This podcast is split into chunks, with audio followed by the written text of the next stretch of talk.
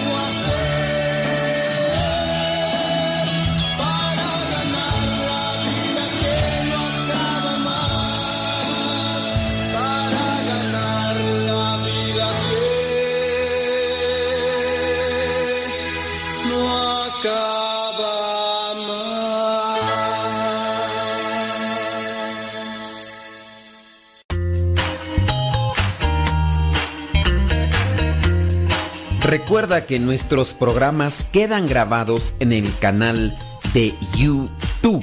El canal se llama Modesto Radio. Ahora, que si tú trabajas en una estación de radio y quieres pasar estos programas, ponte en contacto con nosotros. Te los podemos mandar ya editados para que en medio de cada bloque pongas los mensajes que tú creas convenientes. Si trabajas en una estación de radio, ponte en contacto con nosotros y te mandamos los programas que nosotros realizamos. Y si tú quieres escuchar programas pasados, entra al canal Modesto Radio. Modesto Radio en YouTube y ahí podrás escuchar los programas pasados. 60 segundos con Dios. Cuando cae la noche y lentamente los sonidos del día empiezan a callar, es tiempo de enfrentar nuestro silencio, ese que pesa, que ahoga y que a veces nos asusta. Es el silencio de nuestro interior y millones de personas les aterra escuchar esa voz, la voz interna que nos habla de lo que verdaderamente somos. Saber escuchar y aprender a dialogar con ese silencio es un gran reto de nuestro tiempo, porque hay tantos distractores y elementos que nos alejan de nosotros mismos. Quiero motivarte a que en el silencio de la noche reconozcas tu propia voz interior y escuches a ese ser que realmente eres tú. Te darás cuenta que quien habla es alguien muy diferente a quien tú creías. 60 segundos con Dios. Radio Cepa, Radio Católica por Internet que forma e informa.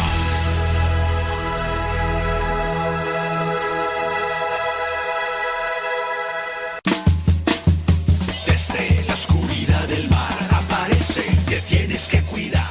Tío Modesto, cuando vengan me cantan la canción como un tiburón. Ahí viene, ten cuidado. Ahí viene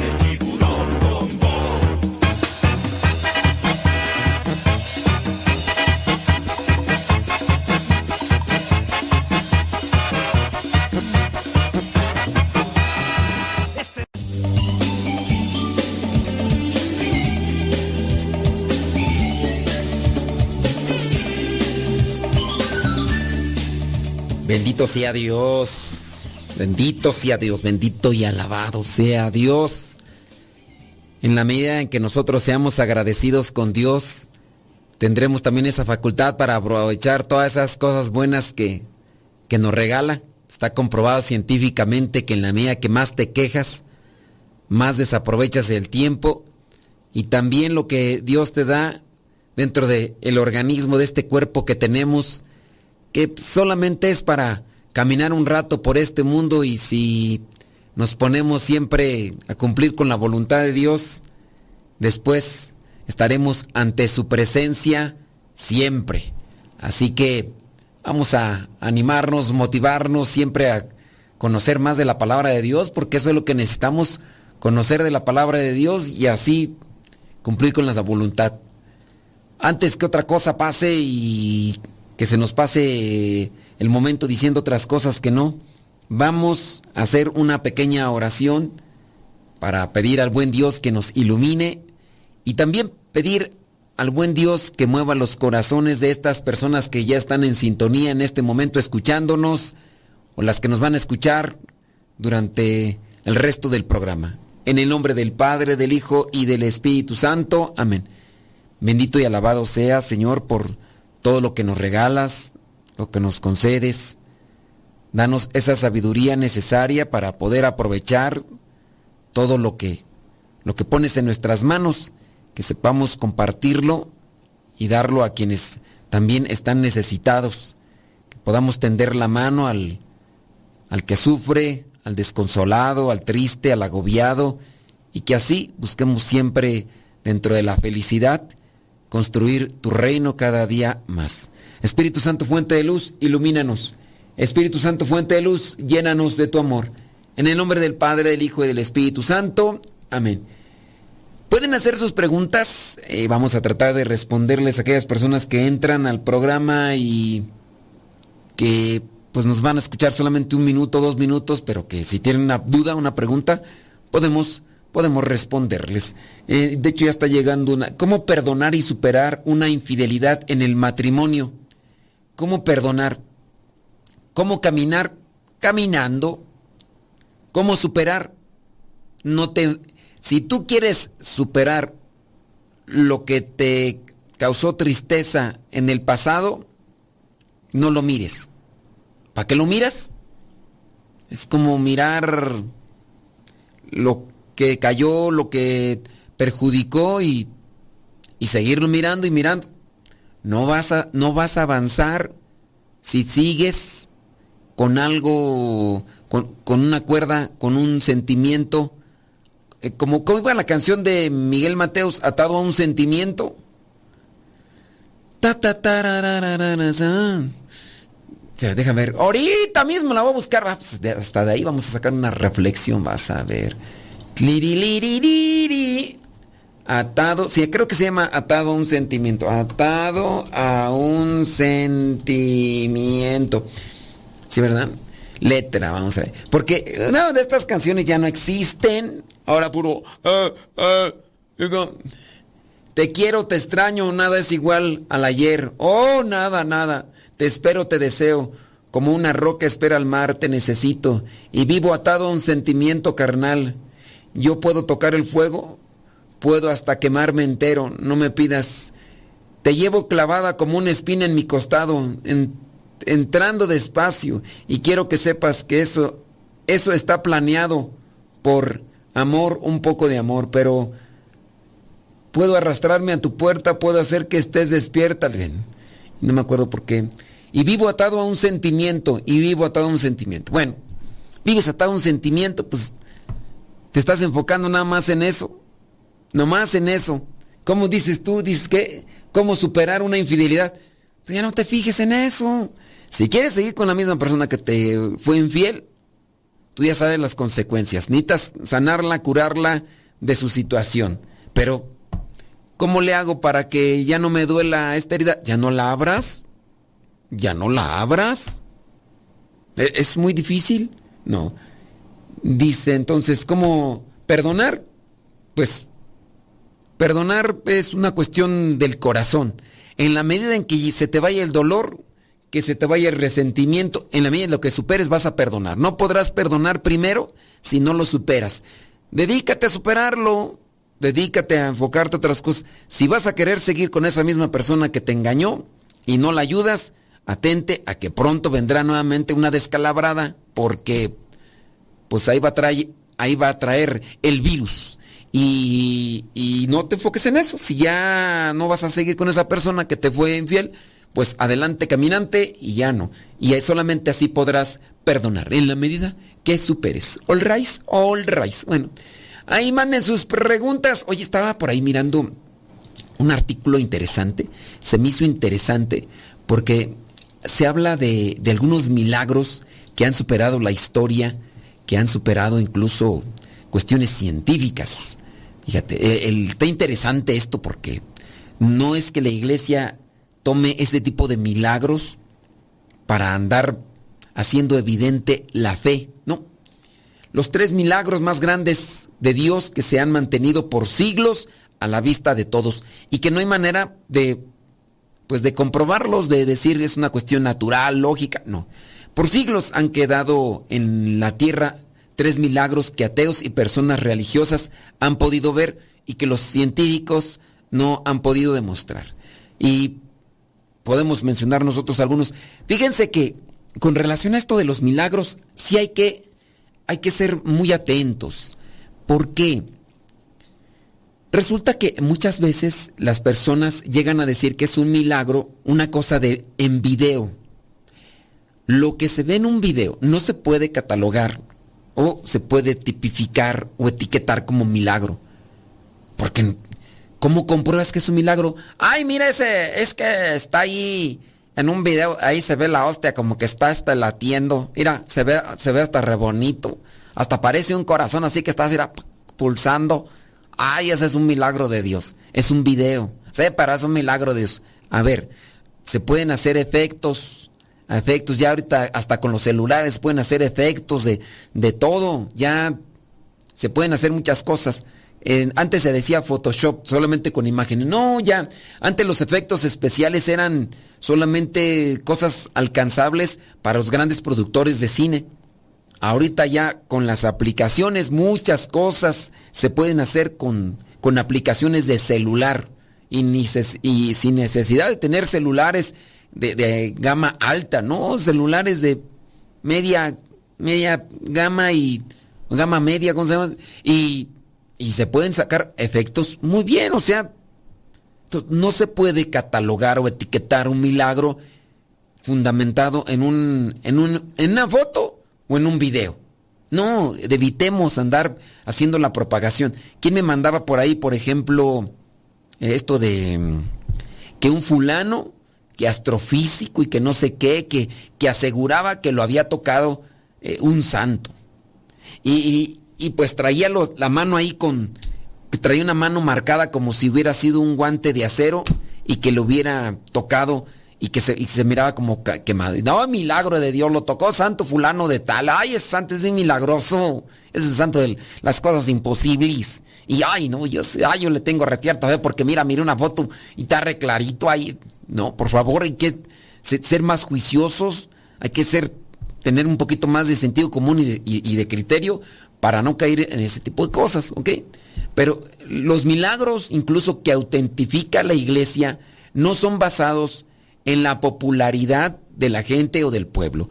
Los milagros que son autentificados son aquellos que incluso se ha recurrido a la ciencia, incluso los milagros que se solicitan para la canonización de santos o de beatos, que la iglesia también solicita cuando no es el caso de martirio. Cuando no es el caso de martirio, se solicita lo que vendrían a ser milagros, milagros de la intercesión, por la intercesión de este, de este santo, o el, el, que vendría a ser el beato, o a lo mejor siervo de Dios, si es que va a ser beato. Vamos a ver, esta persona estaba enferma, vamos a ver lo que dicen los médicos, ya aquí está eh, ya señalado, descrito lo que dice la ciencia, no hay vuelta de hoja, pero pidieron oración a este santo, a este beato, y viene el cambio. Y entonces ya ahí se dio esta situación. Entonces, eso como cuestión de los milagros, ¿ok? Antes de cualquier otra cosa. Eh, los católicos reconocen que el milagro más grande que Dios hace en nuestro tiempo es la transustanciación. ¿Qué es la transustanciación? Voy a dejarles esa pregunta ahí. ¿Cuál es el milagro de la transustanciación? Transustanciación. ¿Cuál es ese milagro? Vamos a hacer una pequeñita pausa y yo voy a esperar ahí. Ahora, este milagro se da, sí, se da, se da para los que tenemos fe y para los que no tienen fe, se han dado estos milagros, se dan estos milagros a través de los años. Pregunta, ¿cuál es el milagro de la transustanciación? ¿Cuál es ese milagro de la transustanciación? Y y dígame dónde lo podemos ver, dónde lo podemos contactar. Bueno, ahí voy a esperar sus comentarios y sus preguntas. Deja que Dios ilumine tu vida.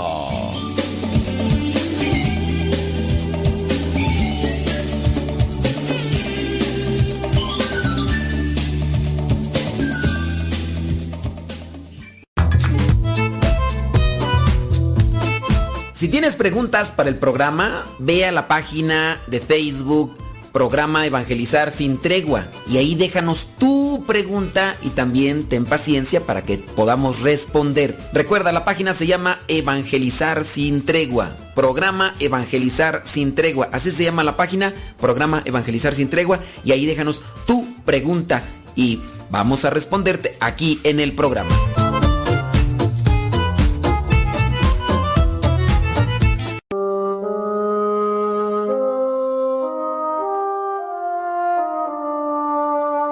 Valiosos los errores, yo me atrevo a decir, porque gracias a ellos aprendemos a vivir. La vida sin errores ya no tendría valor, pues todo el que perdona tiene un gran corazón. Qué grande es perdonar, también ser perdonado. Es como ver a Dios después de haber errado. Yo te pido, mi amigo, que siempre tú perdones, pues todos los humanos tenemos mil errores.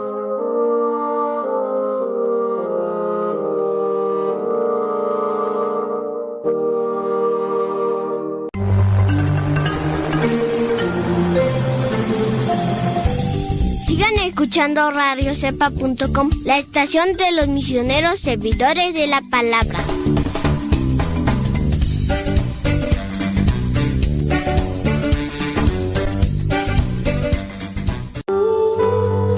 La verdadera oración nace del corazón, no de unos labios ágiles. Escuchas Radio Cepa. Las mejores melodías. Las mejores melodías. La música que te acompañe en tus actividades.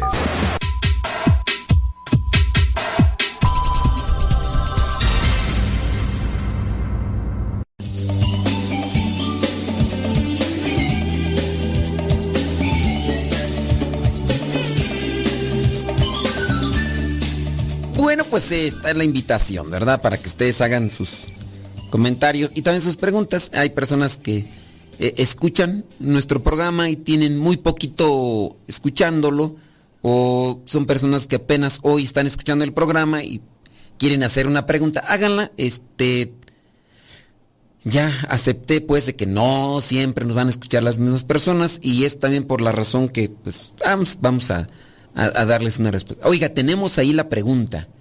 ¿Cuál es el milagro de la transustanciación? ¿Cuál es el milagro de la transustanciación? Déjame ver por acá los comentarios, a ver qué transita por tus venas y también igual que nos digan eh, algunas cuestiones de, que les gustaría en el, en el programa, no sé, porque hay, señoras que me están ya, y ahora sí me está llegando mucho tú, viudas. Dice que, que haga programas para las viudas, que por qué a las viudas las, las abandono, que ellas también son hijas de Dios, que, y cosas así por el estilo, en fin. Hay una pregunta por acá que dice que si el, bautismo en los protestantes es válido en la iglesia católica. Dependiendo, porque si los protestantes, porque los protestantes, como no tienen una ley, como no tienen un orden, como no tienen un dirigente, como no tienen eh, un código, eh, como no tienen un catecismo, como no tienen realmente reglas, sino es Aquí yo hago lo que quiera, como quiera, y se me antoje y me dé mi regaladísima gana, pues ellos hacen y deshacen. Entonces, ¿cómo podría ser en su caso el bautismo entre los protestantes válido en la Iglesia Católica si se utiliza la fórmula, la fórmula trinitaria y el agua, que tendría que ser agua, materia y fórmula, la fórmula trinitaria. Solamente podría ser en su caso válido, mas no es completo.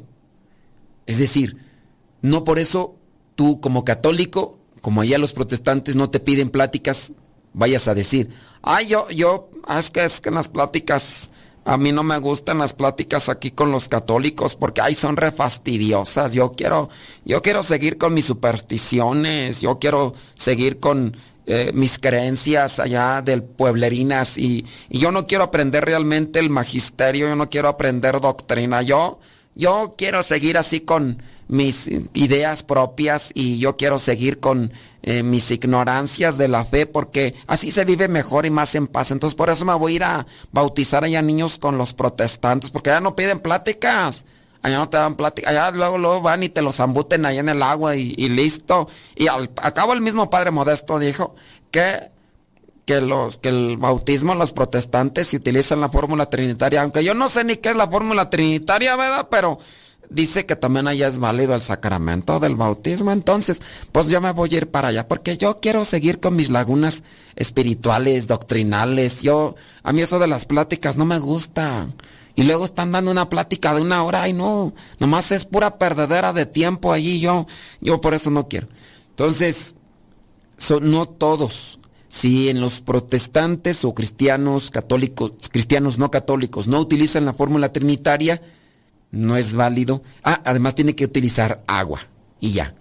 Si, si se bautizó una persona con los cristianos no católicos y regresa a la iglesia, se tiene que completar el sacramento, que se necesitan otras cosas más, pero ciertamente es válido. Ese es para la persona que preguntó. Así que ahí se lo dejo. No todos los cristianos bautizan igual, no todos los cristianos podrían ser su sacramento del bautismo solamente válido entre nosotros. Yo hice una pregunta, ¿qué, es la transustanciación? Y ya por acá, la estudiosa, la que va apuntando, dice que es cuando el pan y el vino se convierten en el cuerpo y la sangre de Cristo durante la consagración. Le ponemos un like acá a la estudiosa porque está poniéndose las pilas. Sí, los católicos reconocemos, no todos, ¿verdad? Yo digo que no todos, ¿saben por qué? Está comprobado con una cuestión en estadística que los gringos, los gringos un 70% de los gringos no creen en el milagro de la transustanciación. O sea, que los gringos no creen en el sacramento de la Eucaristía, piensan que solamente es un signo. Entonces, aunque sean católicos, ellos están ahí como católicos, pero no todos creen en ese milagro. Y yo también podría decir, eh, los católicos latinoamericanos, muchos tampoco creen que ahí se hace presente Jesucristo. Porque si, si, si creyeran, harían todo lo posible para no faltar a misa y recibir el cuerpo, la sangre y la divinidad de Jesucristo en su ser cada vez de que comulgan. Pero como dicen que creen, pero no lo hacen, entonces no. Eh, nada más creen de dientes para afuera. Está como el que dice que ama a su esposa, pero le es infiel. Pero todas las tardes llega y le dice, ay mi vida, tú yo te amo, yo te amo, te idolatro. No, mi vida, yo contigo, no, eres mi amor, mi cielo, mi vida, mi todo. Yo, eh, y le está siendo infiel porque llega al trabajo y ya anda ya dándole vuelo a la hilacha. Sí, la hilacha es una muchacha que vive ahí, entonces le anda dando vuelo. Entonces, así están muchos católicos que dicen que que son católicos, pero en realidad no creen en el milagro de la transustanciación. Dice el cura de Ars en uno de sus escritos, si verdaderamente nosotros creyéramos que Jesucristo se hace presente en el milagro de la Eucaristía, cayéramos muertos a sus pies, postrados, diciendo, aquí está Jesús, aquí está Jesús. Si verdaderamente creyéramos que Jesús está presente en el milagro de la Eucaristía, los no, no habrían personas de esas irreverentes y maleducadas que llegan y agarran la hostia como si agarraran una galletita de animalito y así como que no, ni se fijan si la partícula si en verdad creyeran cuidarían la mínima partícula y recibirla pero como pues si creyéramos si creyéramos se miraría el amor el, tacto, así como cuando la persona está ama a su, a su, a, su hijo, a su amado, a su amada y, y la trata con delicadeza. Así trataríamos a la Eucaristía, pero tanto el sacerdote, cuando está haciendo la purificación, ahí en el altar agarra el, el mm, corporal como, como agarrar un, un, pañuelo y hasta lo sacude para que esas partículas que están ahí vuelen en el altar y caigan allá donde sea. Si nosotros tuviéramos realmente, si creyéramos realmente que Jesús está allí en la Eucaristía, estaríamos entonces amando la Eucaristía y buscándola, pero no. Pero sí, ese es el milagro de la transustanciación, cuando se convierte en el cuerpo y la sangre eh, sin perder ahí nada, ¿verdad? Sin embargo, este milagro no puede ser visto con nuestros sentidos físicos. El milagro de la transustanciación no es captado con nuestro sistema sensorial. Pero hay otros milagros que suceden que sí pueden ser captados por nuestros sentidos.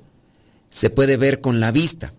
Y no hablamos de milagros que suceden una vez, sino de hechos en que se suspenden las leyes naturales y que se repiten durante siglos, algunos y aparentes, sin fin algunos otros. Aquí hablaremos, en este caso, de tres milagros relacionados con manifestaciones de sangre que han estado visibles a través de los siglos a la vista de quien quiera verlos, como testimonio de que ahí está actuando algo superior a las leyes naturales.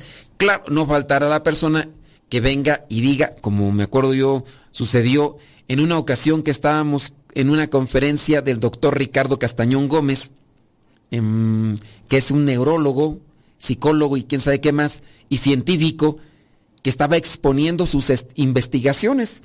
Y entonces eh, los que estaban ahí em, en el servicio del circuito cerrado, es decir, de cámaras y video para que lo que él estaba transmitiendo se proyectara, lo que estaba ahí, eh, dijeron, eran cristianos, los que estaban en el circuito cerrado, dijeron, pues yo creo que lo ha de, ha de ser eso con el poder del diablo, ¿no? Entonces el, diablo lleva a Dios. Yo dije, pues ahora resulta, ¿no? Un mensaje de Dios diciéndoles que Él existe, hace milagros y está cerca eh, de nosotros haciéndolo siempre. Durante toda la historia Dios ha dejado señales inequívocas de su presencia a través de grandes milagros, para que sirvan de testimonio para renovar la fe y expresar la devoción. Hay tres fenómenos que han sucedido y suceden con milagros relacionados con la sangre. Uno es muy poco conocido fuera de España. Se trata de un testimonio que quedó por cinco siglos en el lugar del martirio de 200 monjes. A 12 kilómetros de Burgos se levanta el monasterio de San Pedro de Cardeña del siglo V. Durante el siglo X, décimo, vivía allí, vivían allí 200 monjes benedictinos. Era la época de la conquista musulmana de España. Ahora está ocupado por monjes trapenses. La historia es esta. En agosto del año 953, un ejército islámico sitió el monasterio y el jefe de la conquista intimó a los monjes que le entregaran todas las riquezas. El abad del monasterio, que se llamaba Esteban, respondió que los únicos tesoros de aquellos monjes son sus corazones que han entregado a Cristo. Pero de seguro tú quieres que siga contando y lo voy a hacer después de una pequeñita pausa. Deja que Dios ilumine tu vida.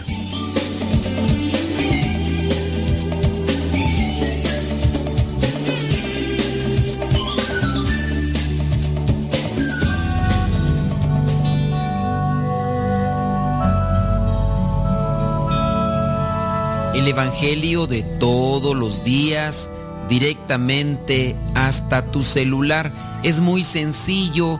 Hay una aplicación que se llama Telegram esta aplicación es muy similar a WhatsApp, pero tiene cosas mejores. Tú puedes meterte a Telegram, buscas el grupo que se llama Evangelio MSP. M de María, S de silla, P de pera. Evangelio MSP. Te unes a ese grupo y te va a llegar el Evangelio todos los días. Es un grupo privado nadie más ve tu número. También lo que tú puedes ver y leer en ese grupo y escuchar no te satura tu teléfono. Descarga la aplicación Telegram, la configuras con tu número de teléfono porque es igual que el WhatsApp y ya cuando lo configuras, abres Telegram y en la parte superior pones Evangelio MSP o también Evangelio Misa todo junto, Evangelio Misa o Evangelio MSP, y comenzarás a recibir nuestro Evangelio explicado todos los días.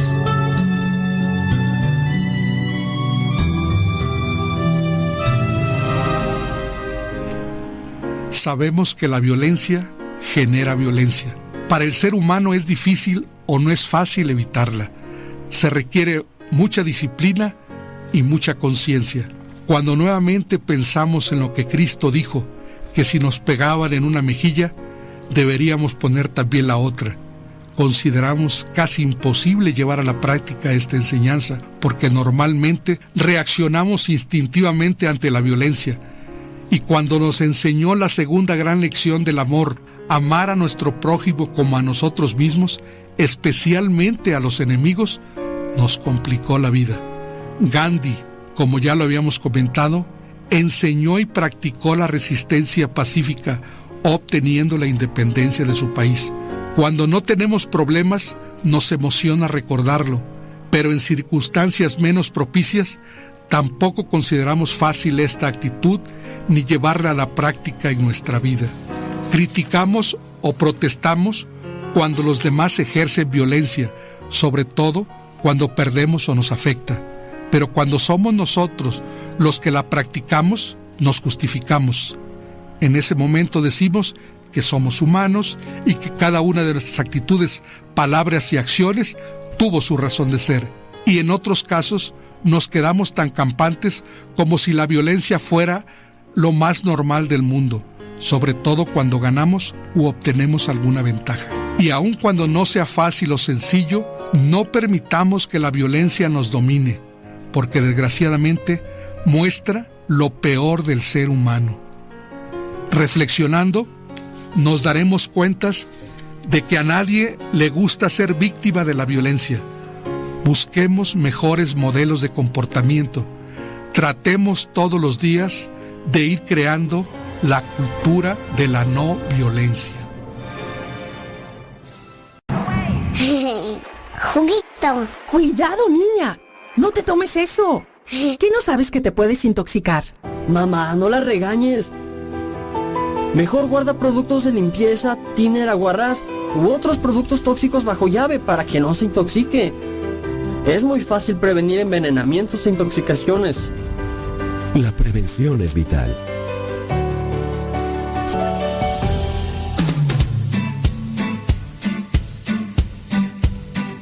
Desde agosto del año 2009, aquí está Radio Cepa y seguirá estando hasta que Dios no diga otra cosa. Recomienda a Radio Cepa para que sigamos adelante hasta que Dios no diga lo contrario. Radio Cepa, ñaca ñaca.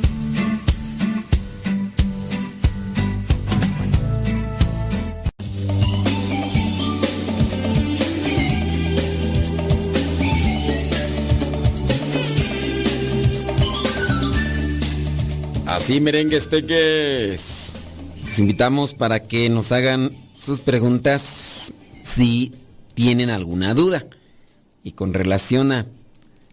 Como a veces respondemos, bueno, pues espero que también les ayude y les sirva. E igual alguna cuestión por ahí que, que, que, que me... Ay, es que a mí me gusta retear tú cuando dicen esto. A, a, mí me sirve, a mí me sirvió retear todo esto. Eso también nos ayuda a nosotros porque nos da una idea de las cosas que estamos haciendo y que pueden servir a los demás. Así que no se detenga, que nadie, absolutamente nadie eso. Y recomienda el programa, oigan, pues ¿qué le cuestan? No le cuesta nada, nada de nada. Estamos con esto de los milagros para todos. Y estamos hablando de estos monjes allá en, en España. Estos, esto enfureció a los moros cuando los islámicos, el Islam trató de, y de hecho nos toda la riqueza, dijeron, la única riqueza que tenemos son nuestros corazones porque se los hemos entregado a Cristo. Entonces los moros que se arrojaron sobre los monjes y los 200 fueron martirizados un 6 de agosto del año 953 ahí en ese claustro. Pocos años después, el monasterio fue reconstruido y los martirizados fueron enterrados en el claustro.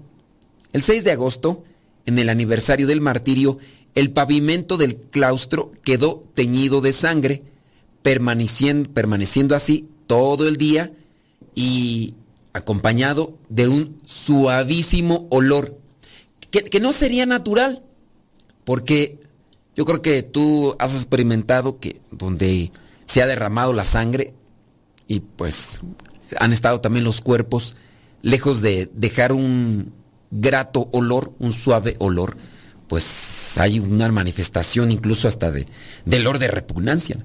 Todos creyeron al comienzo que era un hecho aislado, pero al año siguiente, en la misma fecha, en la misma fecha, 6 de agosto, el claustro volvió a sangrar el piso. Y, y así durante todos los años, por 500 años. Obispos, los abades, teólogos y santos peregrinaron a Cardeña para certificar el fenómeno sobrenatural y comenzó a hacerse un lugar de peregrinación popular para el pueblo. Esto es poco conocido. Cada 6 de agosto los monjes extraían la sangre que emanaba del suelo y la compartían con la gente. Los milagros de sanación producidos fueron innumerables y se levantaron actas con centenares de testimonios. Además el claustro era levantado con frecuencia para sacar huesos de los mártires y repartir las reliquias por toda la cristiandad.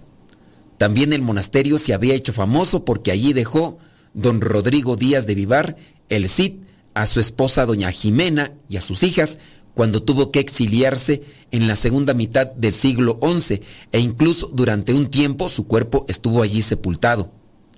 Pero llegó el 6 de agosto del año 1492 y como todos los años se reunieron en romería multitudes de fieles de toda España esperando el milagro.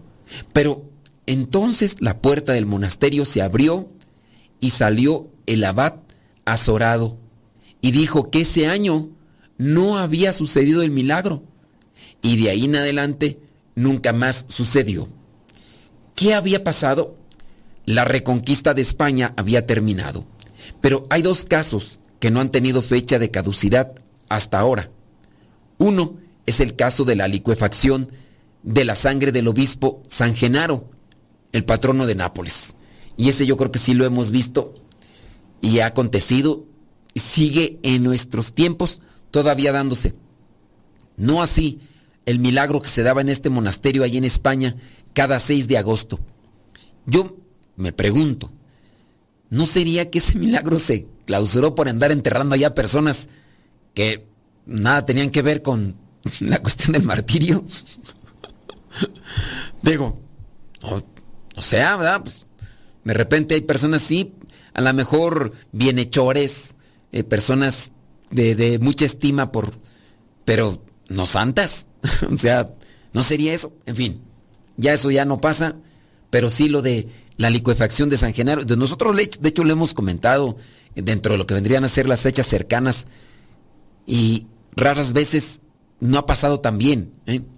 Durante la persecución de Diocleciano, Genaro sufrió el martirio juntamente con otros cristianos, estimándose su muerte en el año 305.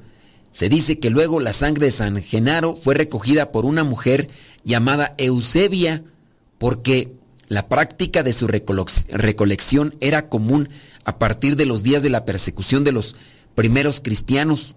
E incluso se enterraba a los mártires con una botellita conteniendo su sangre como señal de martirio. Esto para que en futuras fechas, cuando se encontraran eso, se dieran cuenta de que había muerto esa persona como mártir. Acuérdense que la palabra mártir significa testigo. ¿Testigo de quién? De Cristo. La sangre seca de San Genaro se, se conserva en dos frascos de vidrio, fíjese, desde el, desde el año 305, en un relicario en la Catedral de Nápoles. Y se licúa así, tradicionalmente, tres veces al año. Ahí está, en esta botellita, estos frascos de vidrio, está la sangre seca, como no es un frasco especial, eh, no es un frasco que esté expuesto a una cuestión de, de refrigeración, no, ahí está. Tres veces al año más o menos es cuando se licúa y eso, año con año, año. El 19 de septiembre, la fiesta del santo, es cuando se da regularmente ese, ese, ese, ese milagro. ¿Por, ¿Por qué la sangre seca se hace líquida? Y de hecho, están los mismos videos donde se hace así. Ustedes dirán, ese rato acabas de decir de los videos que no les creamos a los videos, hombre, y luego tú otra vez saca los videos, pues ¿quién, quién te entiende? Sí, están los videos como testimonio de la gente que se reúne expectantes para ver si el milagro se realiza, pero dentro de lo que vendría a ser la exposición por parte de la iglesia, lleva a lo que son científicos para que analicen algunas partes que se extraen de este lugar y, y ver qué onda, qué está sucediendo, si, si eso no es. Porque la iglesia no se va a exponer a decir algo cuando no se ha autentificado con personas que se dedican a la cuestión de la ciencia. Bueno, está lo que vendría a ser el 19 de septiembre.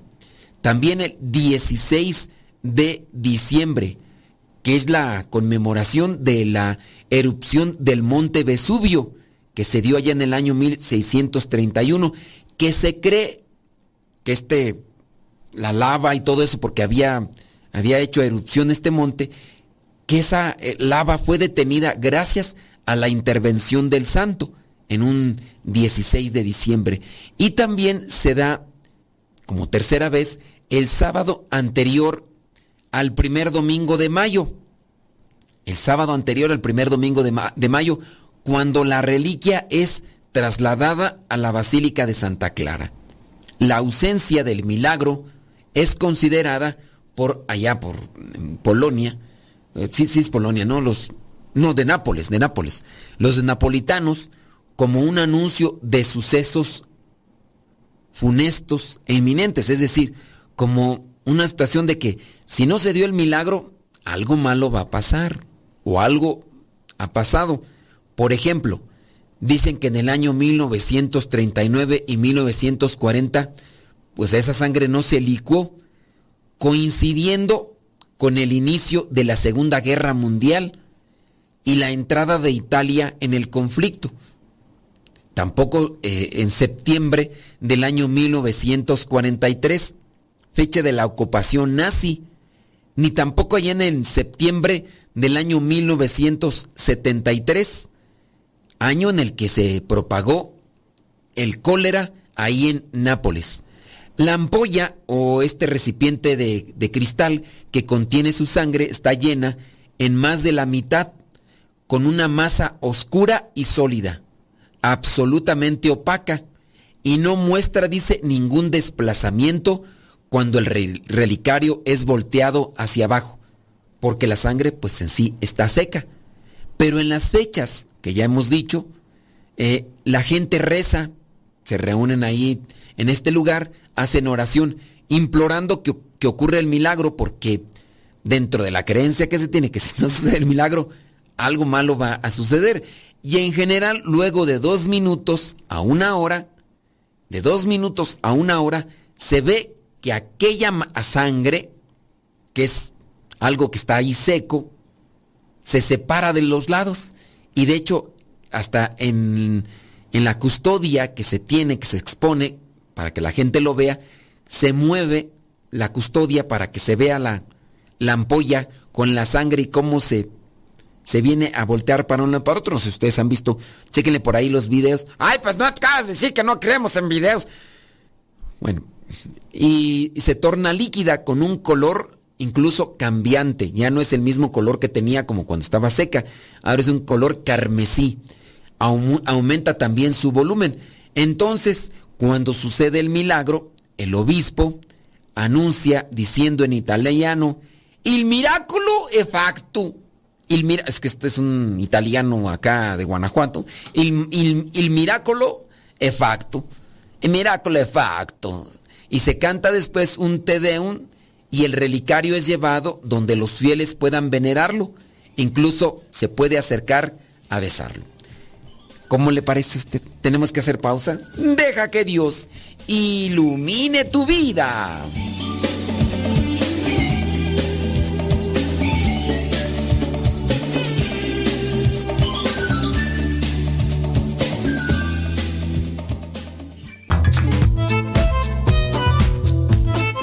Si tienes preguntas para el programa, ve a la página de Facebook Programa Evangelizar sin Tregua y ahí déjanos tu pregunta y también ten paciencia para que podamos responder. Recuerda, la página se llama Evangelizar sin Tregua. Programa Evangelizar sin Tregua. Así se llama la página, Programa Evangelizar sin Tregua y ahí déjanos tu pregunta y vamos a responderte aquí en el programa.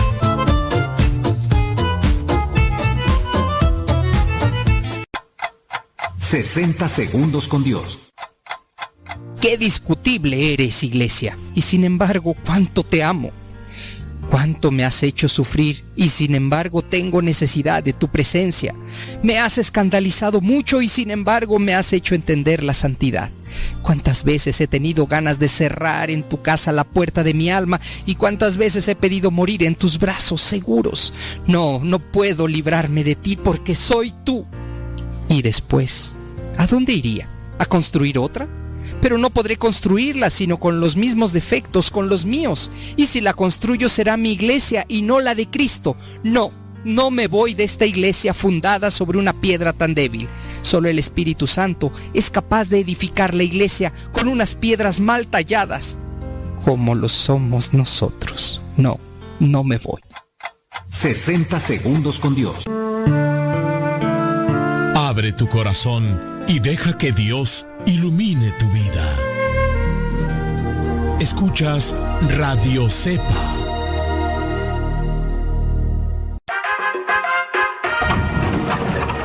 Mira, papá, agua. Cuidado, niño.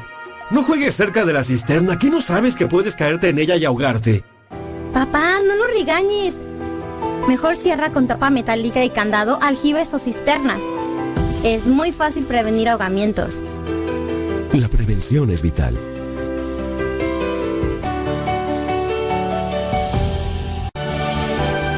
Sintonizas radiocepa.com.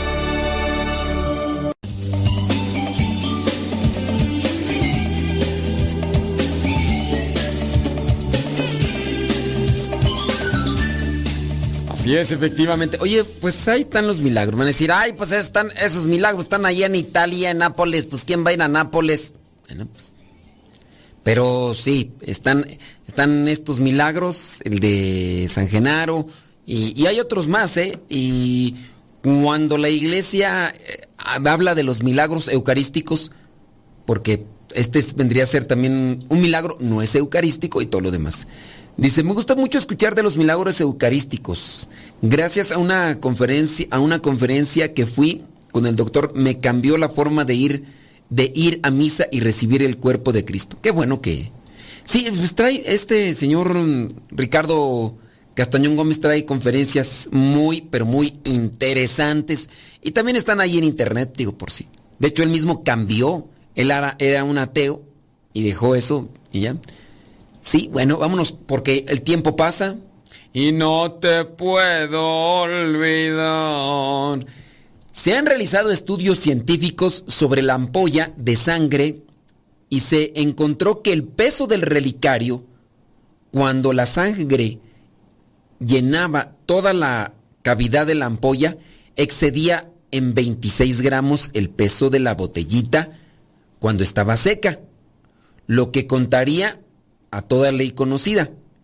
Y un hecho curioso es que, además del milagro de la licuefacción de la sangre, San Genaro tiene un importante tesoro de obras de arte y donaciones. Los expertos dicen que es más rico que el de la corona de la reina Isabel II y de los ares de Rusia. El otro milagro relacionado con la sangre es similar a este de San Genaro, pero sucede con la sangre de San Pantaleón. Este milagro es menos conocido que el de San Genaro.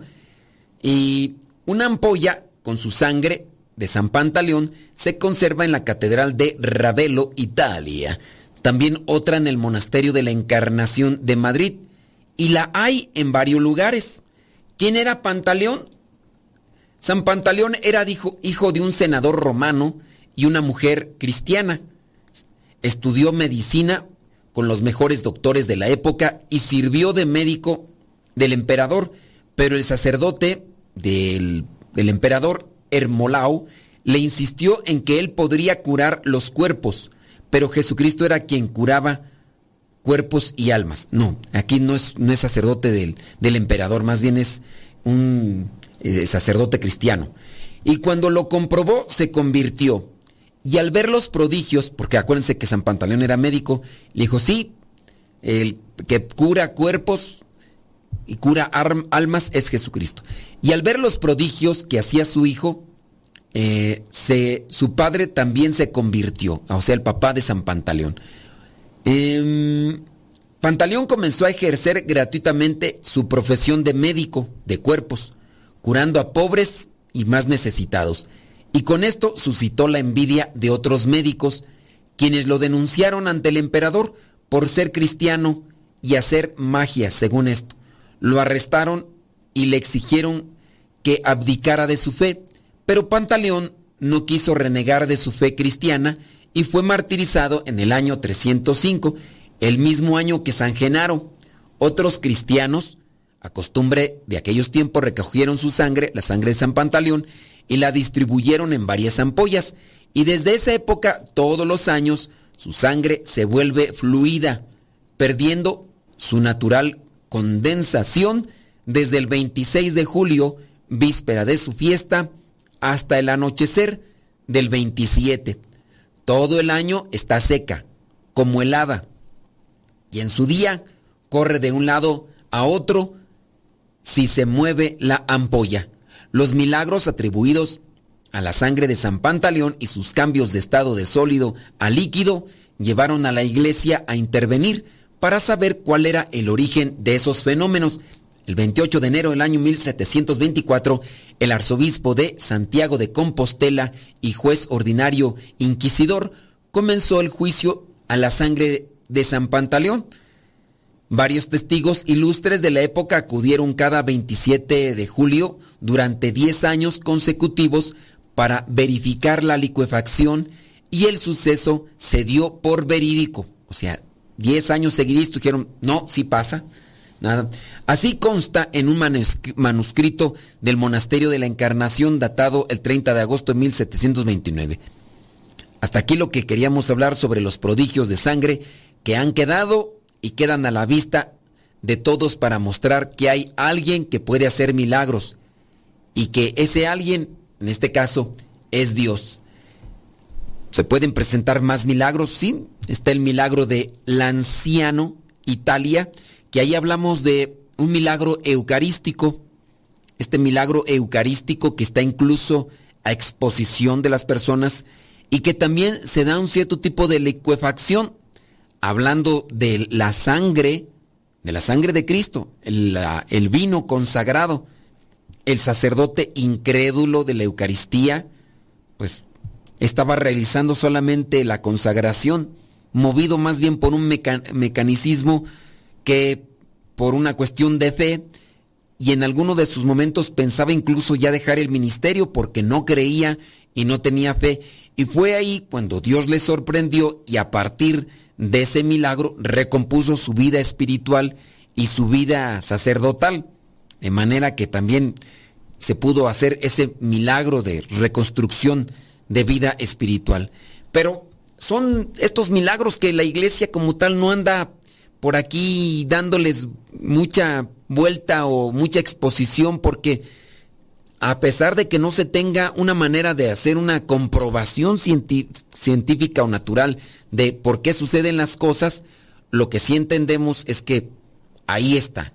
Y pues dicen algunos, pues no sé por qué será, pero no creo. Y ya, el doctor Ricardo Castañón manifiesta muchas anécdotas y lo refiero a él porque me ha tocado conocerlo en persona. Él mismo incluso hizo su conversión al, al catolicismo a través de la investigación que realizó a muchos fenómenos, tanto en México como en otros países, y donde le ha tocado llevar las muestras de sangre y también parte de la hostia consagrada a estos diferentes lugares para que les hagan una, una investigación, un análisis y en, su caso busca científicos que hagan el análisis de las muestras que él lleva sin decirles de qué se trata, de dónde lo ha sacado y esas cosas.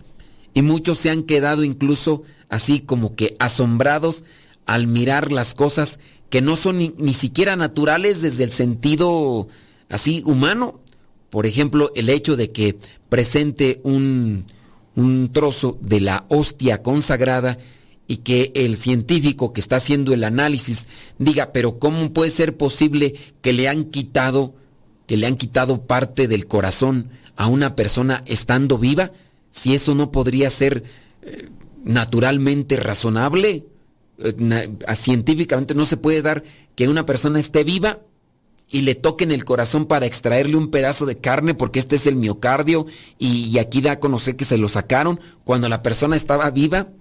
Y en algunos casos, todavía después de que incluso lleva la muestra, pareciera ser que el pedazo extraído, según ellos, del miocardio y del corazón, pareciera ser que se mantiene todavía vivo como si estuviera a segundos de habérselo arrancado a una persona en una situación de dolor y de sufrimiento, porque también eso logran identificar.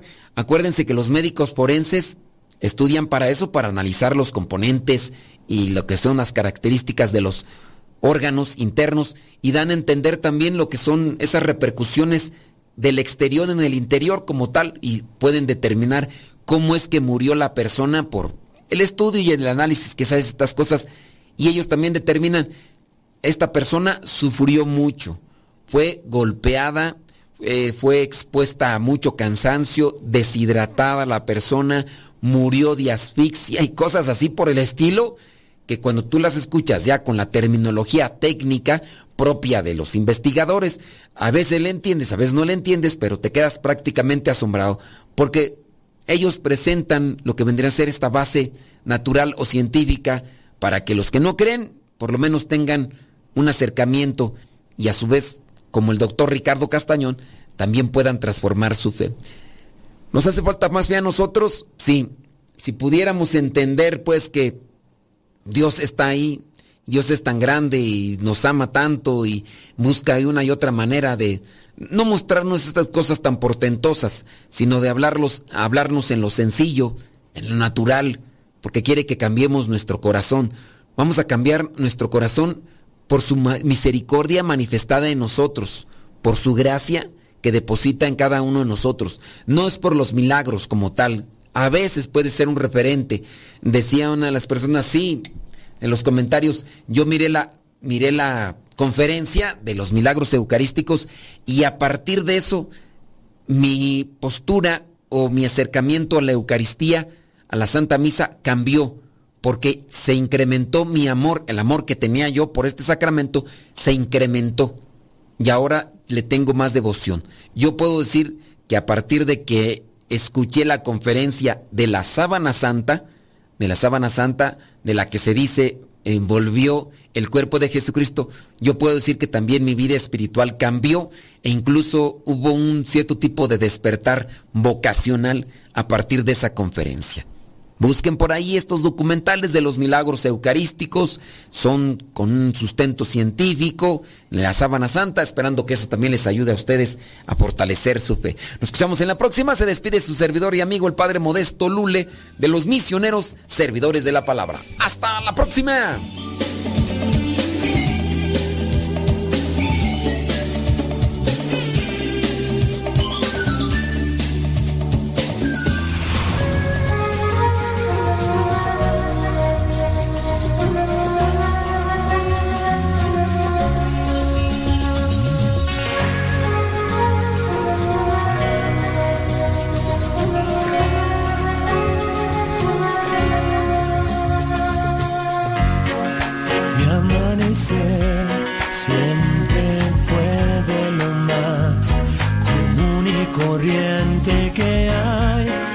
Siempre le doy gracias a Dios.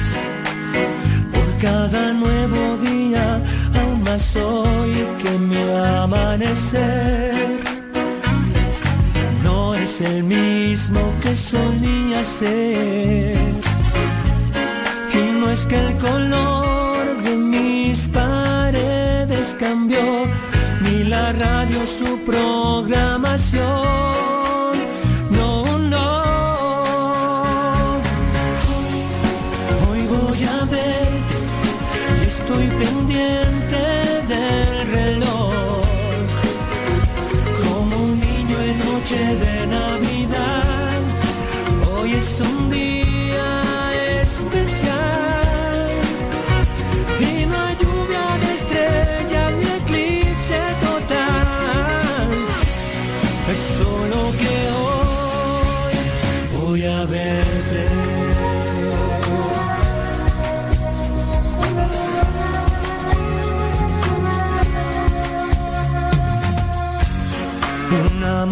ser como el de hoy. Lo daba por hecho, pues todo lucía igual. Ahora la aurora ya no es nada normal. Si pensando en ti soñé y desperté, sabiendo que